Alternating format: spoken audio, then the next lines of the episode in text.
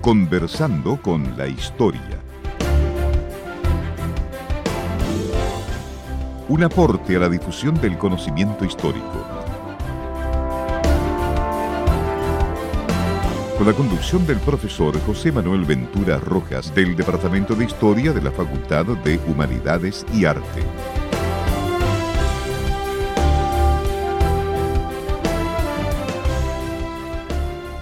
Muy buenas tardes, bienvenidos a una nueva edición de Conversando con la Historia y como siempre desde esta tribuna esperamos que los temas que traemos para ustedes sean de su interés, tanto la investigación de los profesores de nuestra casa de estudios como también de especialistas de este y otros centros de investigación y las recomendaciones de libros y material audiovisual relacionados con temas históricos como lo que traemos para esta tarde y saludamos a Montserrat, muy buenas. Muy buenas tardes a todos. Bueno, ya terminó las navidades, ¿no? Tranquilos, no crean que vamos a traerles algo.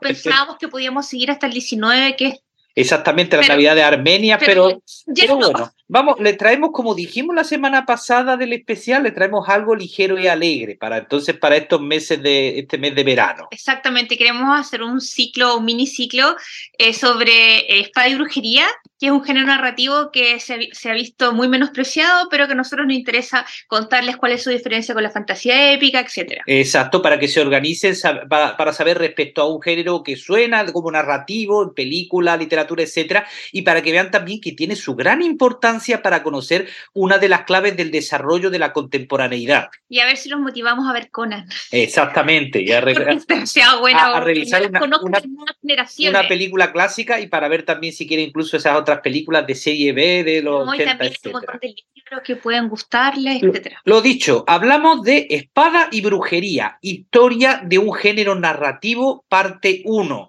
Y podemos empezar con lo que sería la delimitación de este género narrativo, pensando que espada y brujería es un subgénero o una parte dentro de un género más amplio que sería la fantasía, ¿no? Y donde se habla de la, alta fantasía o fantasía heroica, eh, pero hay más género o subgénero, y todo esto se engloba en el paquete de la llamada ficción fantástica. Si digamos, eh, viéramos la literatura a grandes rasgos, la literatura tiene, por un lado, las creaciones que son llamadas ficción realista, que en el fondo todo, todo es ficción pero este asunto. por ejemplo, pero, pero son eh, aquellas que se tratan de aproximar más a ciertos patrones de representación de la, de la realidad, más allá de que la literatura también tiene la no ficción.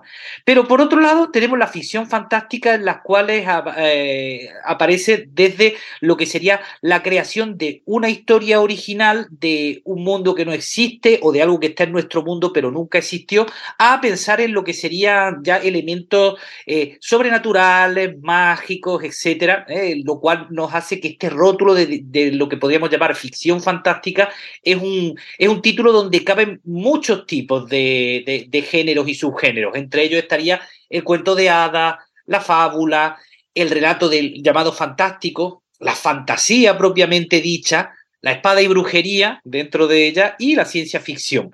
Pero toda esta variedad en realidad se ha ido distinguiendo y consolidando y transformando eh, especialmente en los últimos dos siglos, ¿no? Es algo que viene de, eh, que, que, que no se puede entender si no, pues, eh, si no consideramos lo que ha ocurrido en el mundo contemporáneo en los últimos dos siglos, ¿no? Pensando que hay autores, ¿no? Que dicen que los orígenes de esta fantasía y espada de brujería estarían en, la, en los relatos como la, las primeras manifestaciones de la literatura, ¿no? La epopeya de Gilgamesh o la Odisea o, los poemas artúricos, pero que no son fantasía propiamente dicho, como hoy la entendemos. Porque la idea es que está situada en nuestro mundo y son en el fondo mitos fundacionales.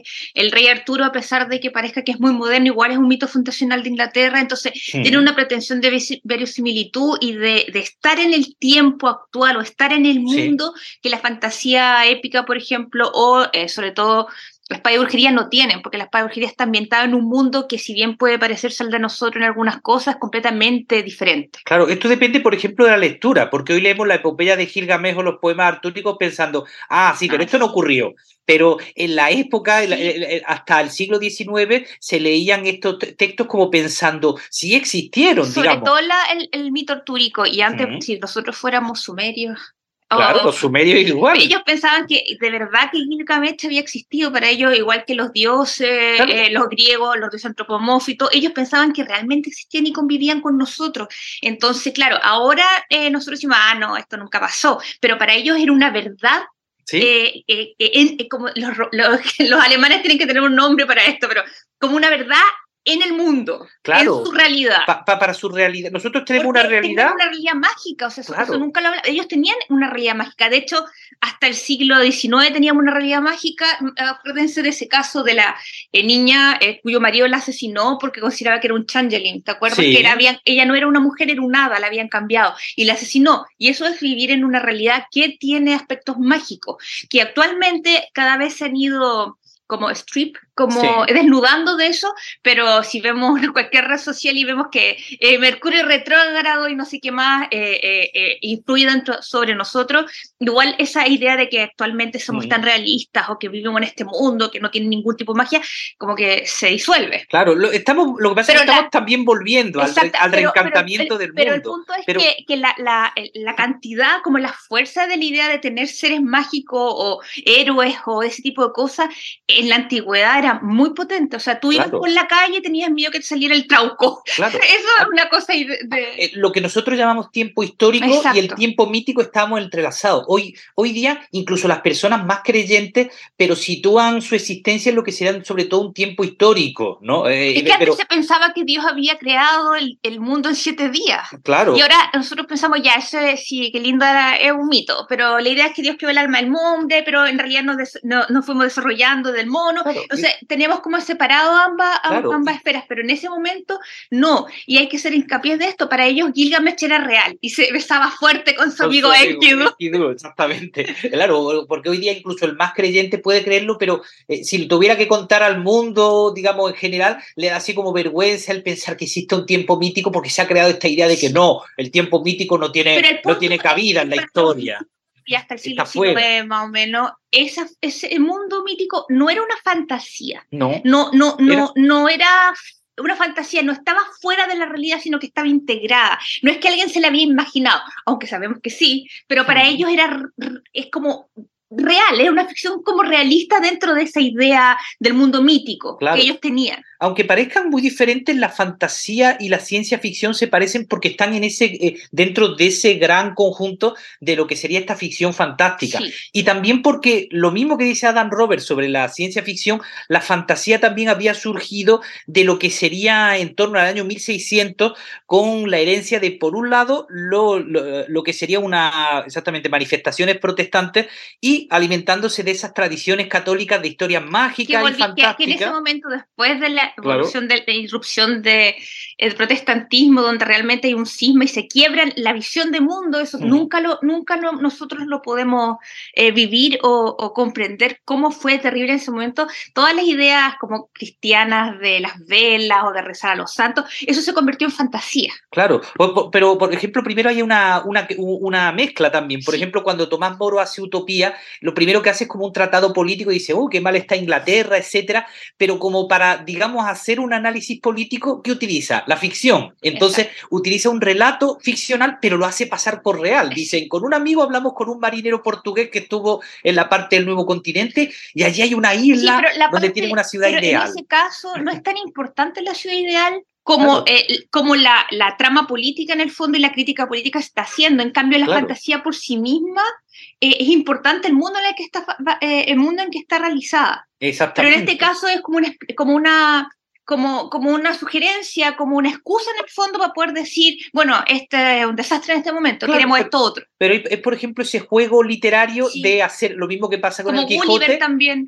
O, Gulliver, de decir, voy a hacer pasar esto, exactamente esta ficción, como, como algo real, como si fuera un viaje mítico. Porque, claro, a medida, además, que va descubriéndose los nuevos continentes y se recorre el mundo, en el siglo XIX ya nos quedamos sin nuevos continentes. ya no tenemos dónde. Y es por eso que la se florece la narrativa de aventura, en donde la gente común se satisface, pero poco a poco incluso se piensa, bueno, si ya no es en este planeta. Vamos a Marte, y eso surge la ciencia ficción, pero también está esa idea de que todavía en el mundo quedan algunos lugares escondidos, como la Atlántida, o que están súper abajo, que están adentro del mundo, que tú te metes en una cueva y llegas a Shangri-La, pero ya no tenemos dónde ir. Entonces la fantasía te proporciona esos lugares míticos, o esos lugares especiales. Y claro, por un lado la ciencia ficción se va a orientar al espacio, a lo interplanetario, al futuro, pero la fantasía, por otro lado, se va a orientar al pasado. Por ejemplo, uno de los tatarabuelos de la fantasía es Macpherson, cuando hace este poema de Ocean. Y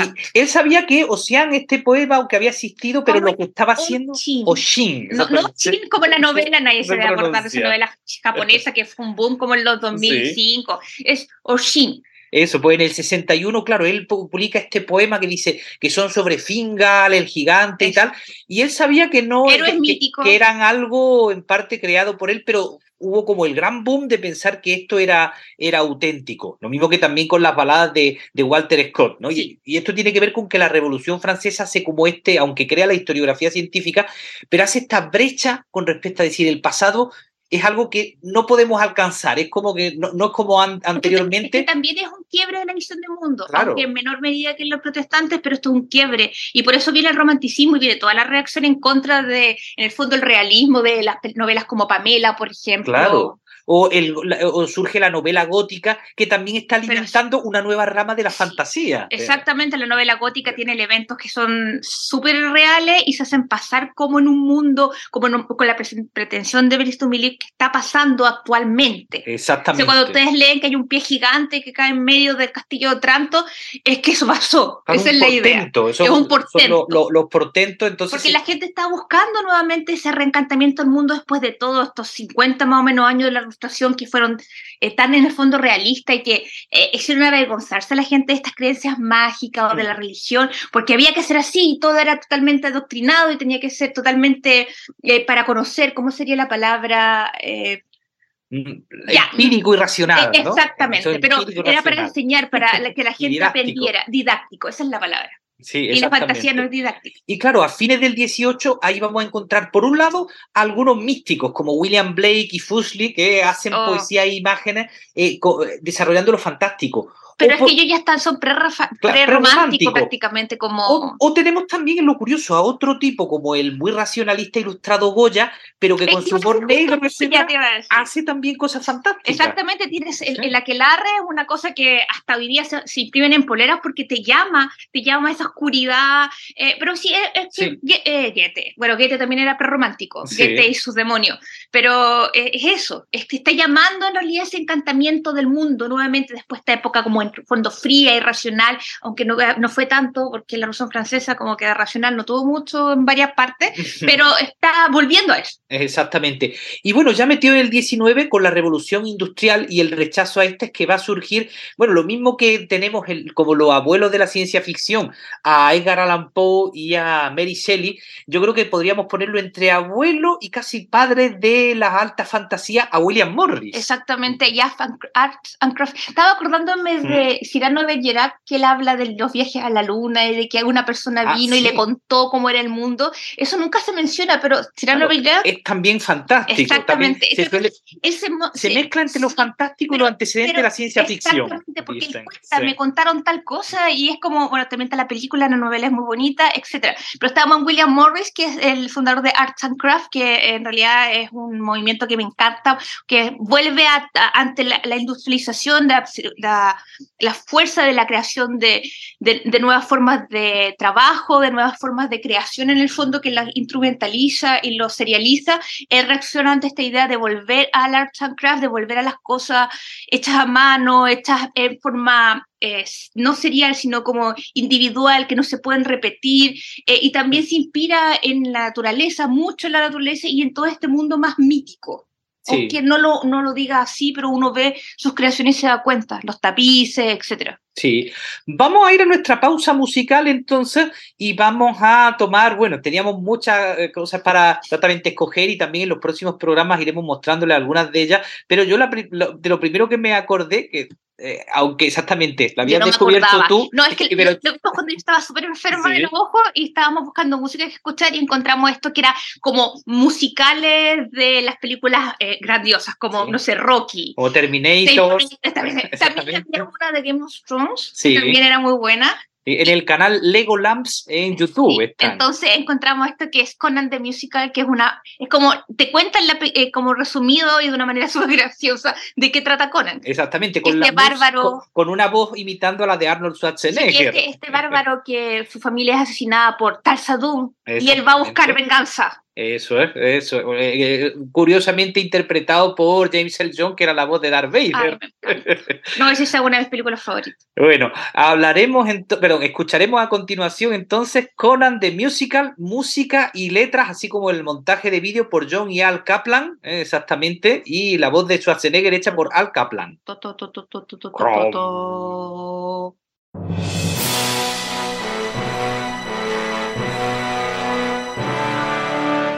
Another day, walking in circles, haunted by memories. I push on this wheel.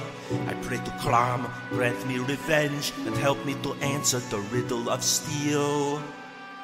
A shy little boy, I couldn't protect them. Helpless and timid, as weak as a girl. They butchered my people, the dogs ate my father, my mother beheaded. They took my whole world. Come, where is the wizard who killed my mother? Still, I can recall his terrible gaze. Come, where are the two snakes facing each other? Come, if you're my god, then show me the way.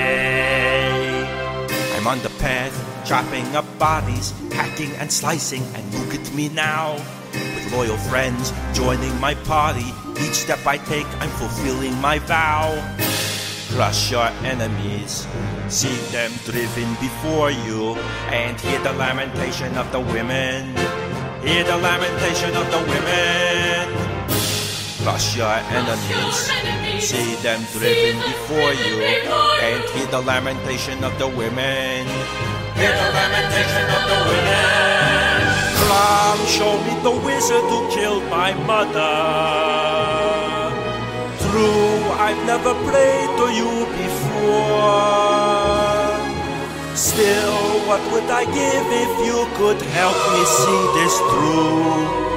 And if you do not listen, then the hell with you.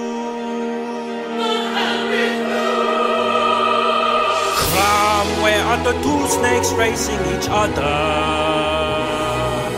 If you're my God, then show me the way.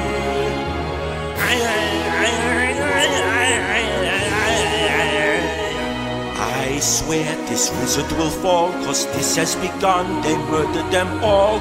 I'm the last one. I issued the call. Revenge for my mom. I pray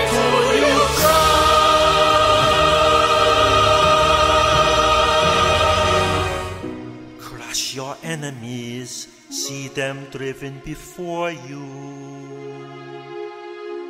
and hear the lamentation of the women. Seguimos conversando con la historia, hablando con Montserrat sobre espada y brujería, historia de un género narrativo, primera parte. Acabamos de escuchar Conan the Musical, este parodia en el canal Legolamps con música exactamente y letras de John Ian Kaplan. Si ustedes quieren saber qué es en realidad la espada y brujería, vean Conan.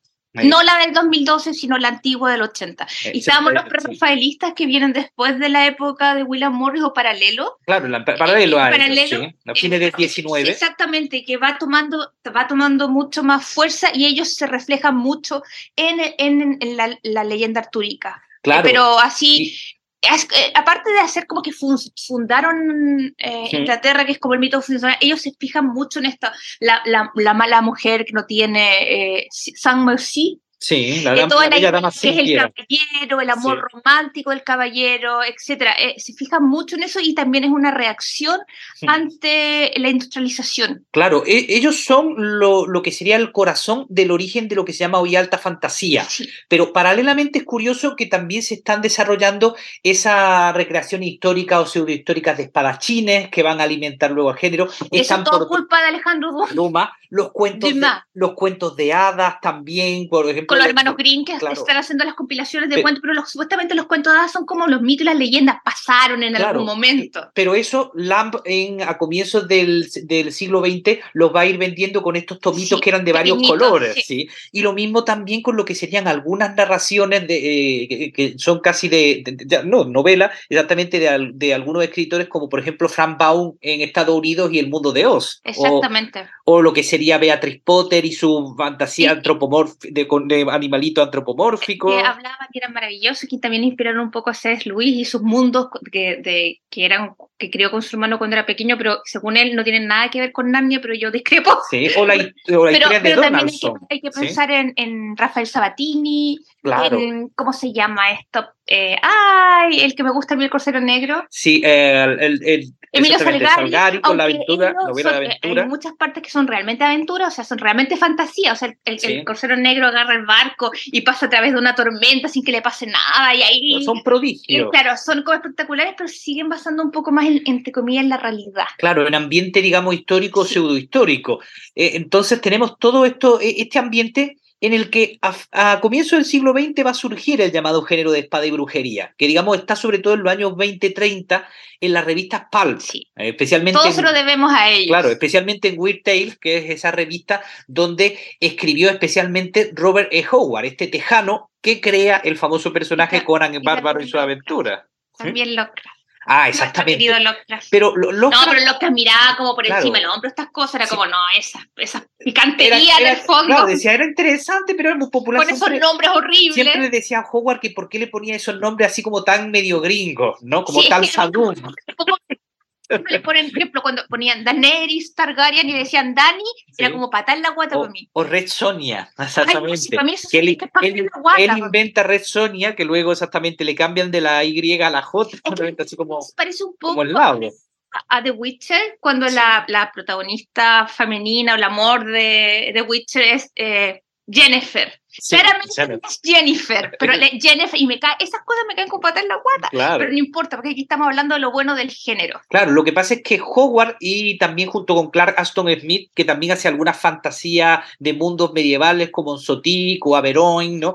Ellos empiezan a desarrollar una serie de relatos, o relatos cortos centrados en héroes, mucha acción, eh, magia negra, y les daba como en el fondo lo mismo donde estaban ambientados porque lo importante era la gesta del héroe. O, la estrella del el escritor estrella de aquella época de Weird Tales era Otis Hadelberg Klein que, Klein, que hice alguno de esos relatos. Y sobre todo lo que recordamos porque más adelante en los 70 se trasladó al cómic, pero antes de eso las revistas Pulp estaban en esta portada de los tipos musculosos y de las señoras y ligeritas de ropa en apuro. Pues que si tú ves las películas, los cuentos de terror de ahí también, que es una de las cosas ¿Eh? que más amo, eh, tú ves las portadas y era la mina casi en pelotas y, y el monstruo que se le iba a llevar. Bueno, porque también querían llamar la atención visualmente. Y bueno, cuando era más pequeña, bueno, cuando era pequeña, como más pequeña, si estoy vieja, pero cuando era chica, sí. de tenido, no sé, 8, 9, 10 años, había un kiosco cerca de mi casa y traían la novela, la novela, el cómic de Conan, pero el que tú dices que el, el de la, El de la espada salvaje de Conan. y era como yo me quedaba mirando porque salían como las portadas, eran mujeres como casi sin ropa, amarradas, y llegaba Conan y el monstruo, y era como, ¡ah!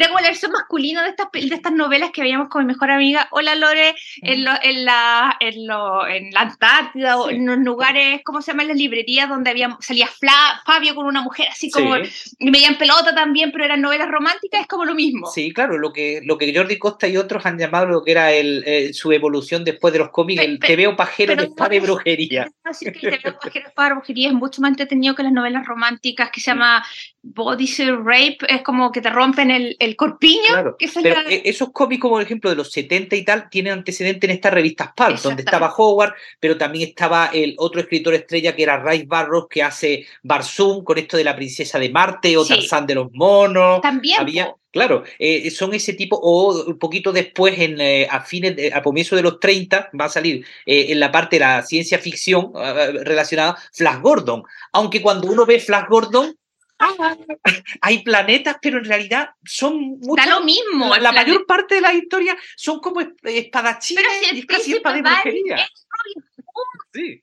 Claro, por eso mismo. Y la, y la chica, por ejemplo, la princesa, la, hija. La, exactamente. La Ornella que es, es la típica malvada, de, por ejemplo. Aura. Sí, pero es como mi lady de los tres mosqueteros, es como. Sí, están con, todos los paradigmas. Eso, y, y como esas chicas pal que van así como con los vestidos vaporosos. Ah, claro, pues todas, las, todas, las minas, sí, todas las minas están en como en anatomía. Y, y, y, son deseadas por los malvados y es, no, no, soy virgen, no. Claro, bueno, porque una gozada en el fondo. Claro, piensen que eso, en los años 20 y 30, con estas revistas pulp que se van especializando, fueron surgiendo estos géneros, aunque también se cruzaban. Estaba en la parte de la fantasía, la espada y brujería, novela detective, novela negra, terror, y ciencia ficción. Algún día tenemos que decir que la novela negra no es lo mismo que el terror, pero no vamos a entrar en... Va, perdón, que la novela detective no es lo mismo. Después hablaremos de eso. Lo que pasa es que estaba este caldo de cultivo y, bueno, el pobre Robert Howard, eh, él era un hombre fuerte, le gustaba hacer esgrima, etcétera, aparte de escritor, pero él nunca se casó, tuvo una relación muy cercana con su madre y cuando su madre fallece, pues se suicida en el año 36. Sí, es una pérdida. Un, un, año después muere el pobre Lovecraft de cáncer y Clark Gaston Smith se encierra eh, viviendo una, exactamente, una vida fuera de la, de la publicidad y con eso parece que se, casi que se había extinguido un poco lo que serían estos grandes creadores. Y un poquito después que hablaremos en el próximo programa, ¿qué ocurre? Como 20 años después del 61, está, renace. está surgiendo una nueva generación y un señor en Inglaterra llamado Michael Burkock se está carteando con Fritz Leiber. Exactamente. Y Fritz Leiber en el año 61 dice, bueno, ¿cómo le llamamos a estas cosas, a estos relatos como los de Robert Howard, entonces de, aventuras de fantasía? Michael Burkott dijo, llamémosle Epic Fantasy. No. Y Leiber dice exactamente, espada y brujería sería una frase con más gancho y sería más popular. Que vende mucho más. Como dice Stephen King, tío Steve, él dice que tiene que tener gancho la, el nombre, exactamente. Y espada y brujería creo que lo, lo eh, aborda súper bien porque aquí no hay como una gran épica, sino que está la espada y la brujería. El héroe que tiene que lograr su gran venganza, tiene que lograr eh, riqueza generalmente. No, no, aquí no hay nada que salvar, eh, como se llama, Tierra Media, ni hacer un, ni, ni sacrificar. No, acá el héroe hace lo que quiere, va con su mejor amigo, como Ulises y Patroclo. Exactamente. Y con su mina normalmente, pero en el camino tiene muchas otras minas, porque da lo mismo, porque el amor aquí todos se cuestan con todo, y va a, generalmente a, ganar riqueza o ganar un reino o elaborar una gran venganza, que generalmente es el punto principal, y sería todo, porque nos importa... Sí, eh, no importa nada el rey, como en el fondo, como la ambientación.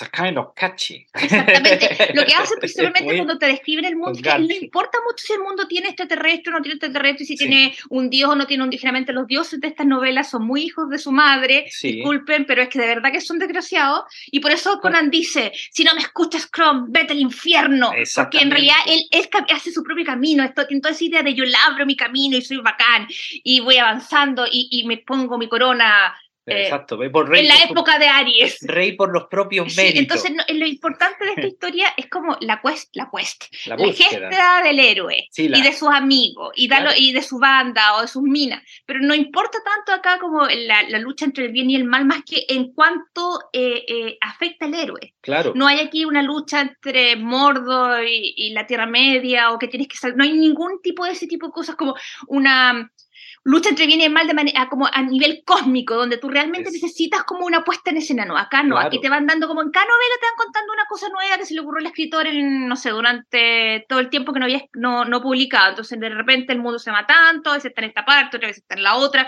a veces las espadas hablan, en las otras no hablan, no importa tanto la ambientación. Claro, eh, y esa historia será contada.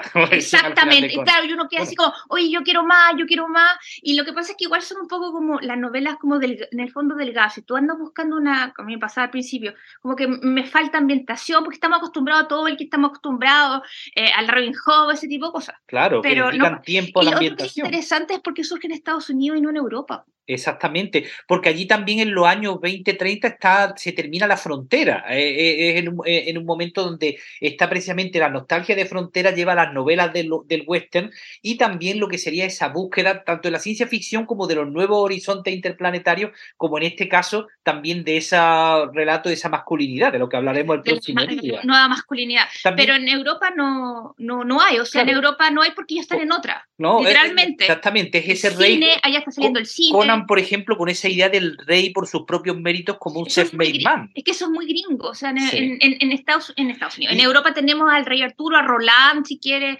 pero, un hombre el rey Arturo es civilizado, por ejemplo.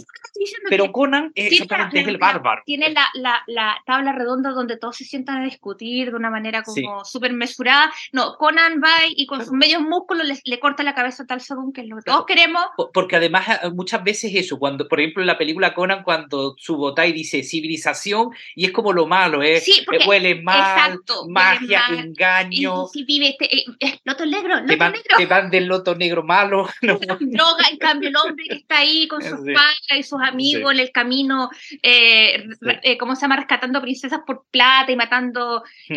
¿cómo se llama esto? magos negros, brujas negras, bueno, típico después de un gran romance, es, es, es, otra cosa, es algo así como rudo y, y todos los niños queremos hacer eso, incluida yo. También.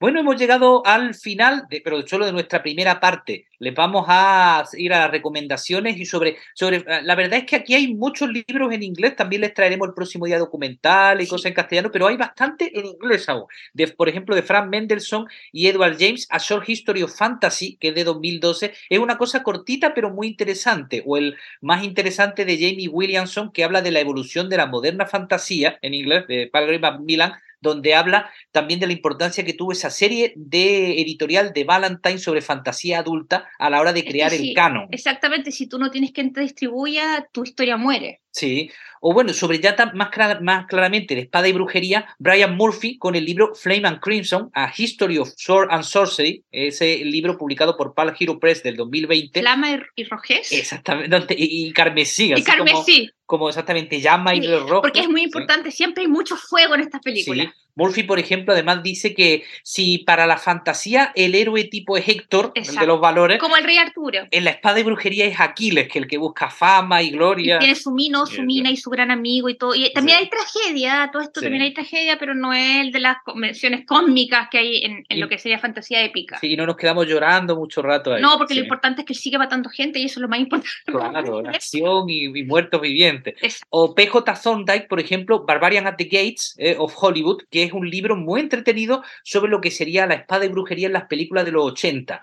O la, o la clásica antología de Prague de Camp y Virgil Finlay, Sword and Sorcery, Stories of Heroic Fantasy, que es quizás la, la antología más, más, famosa de lo que serían estos relatos. Y por último, de también de este escritor de ciencia ficción y fantasía, el Sprague de Camp, la biografía sobre Robert Howard, Dark Valley, eh, que es una quizá la, la, pionera del año 61 que cuenta con varias ediciones, pero también por último en castellano de Javier Martín Lalanda, Cuando cantan las espadas, la fantasía heroica de Robert E. Howard, que se publica por primera vez en el 83, pero que hace poco, en 2009, hicieron una mejor edición que espero que puedan conseguir. Solo quiero decir una cosa que yo como niña, pero que un niñito de nueve años por dentro en muchas cosas, cuando era chica y vi Conan, me acuerdo en un verano, mientras estaban dando el Festival de Viña, mi, mi, mi, concepto de romanticismo eh, nació del hecho de que Valaria moría y Conan lloraba por ella, pero ella volvía por él a protegerlo, pero tenían que separarse y él la extrañaría por siempre. Eso es una de las cosas que como que me formó dentro de lo que yo espero una novela romántica, una novela de aventura, así como la tragedia del héroe. Seguiremos hablando de espada y brujería, también de las escritoras y de las protagonistas dentro de que hay mucho que contar de aquí de la espada y brujería.